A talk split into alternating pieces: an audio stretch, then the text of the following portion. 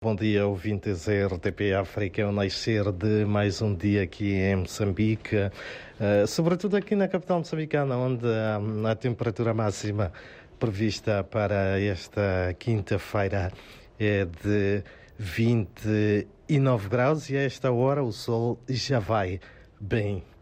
ao alto. No que na atualidade informativa uh, diz respeito, avanço que o Comitê de Política Monetária do Banco de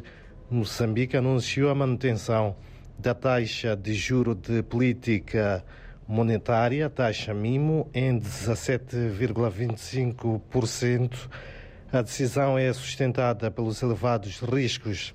e incertezas associadas às projeções de inflação, com destaque para os efeitos da persistência da crise política político-militar na Ucrânia. Por outro lado, a ONU-SIDA reafirma o seu compromisso em continuar a apoiar Moçambique nas estratégias para a redução de novas infecções uh, do HIV-SIDA. Compromisso esse assumido pela Organização das Nações Unidas em Maputo durante uma oficina com profissionais de comunicação social no âmbito da passagem hoje do Dia Mundial de Luta contra o SIDA. Moçambique vai acolher nos dias 6 e 7 hum, deste mês a Conferência Empresarial de Energias Renováveis. O evento vai decorrer aqui na cidade de Maputo, cujos objetivos passam pelo encontro de 250 empresários nacionais e estrangeiros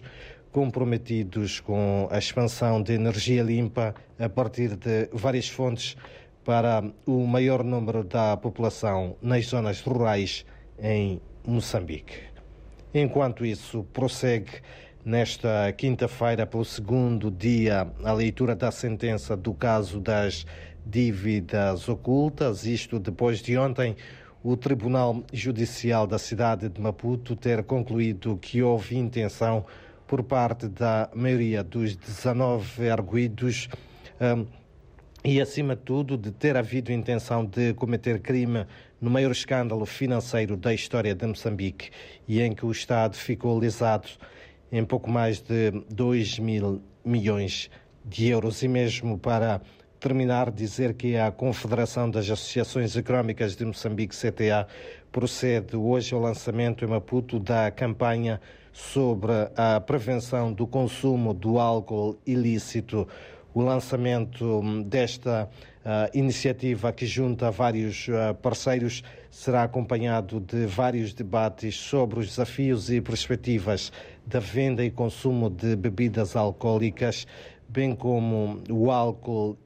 bem como um, uh, o álcool, o consumo do álcool ilícito afeta a indústria nacional assim como o seu impacto no ambiente de uh, negócios. Ainda neste dia, a organização Humanity and Inclusion Handicap International apresenta em Maputo estudo sobre a análise da inclusão das políticas educativas de acordo com a perspectiva dos direitos humanos internacionais. O ato vai decorrer num dos estabelecimentos hoteleiros aqui da capital moçambicana. São então estas, David Juchu, algumas das principais notas que fazem os destaques da atualidade informativa aqui em Moçambique neste dia, em que a temperatura máxima prevista para a, a cidade de Maputo é de, recordo, 29 graus.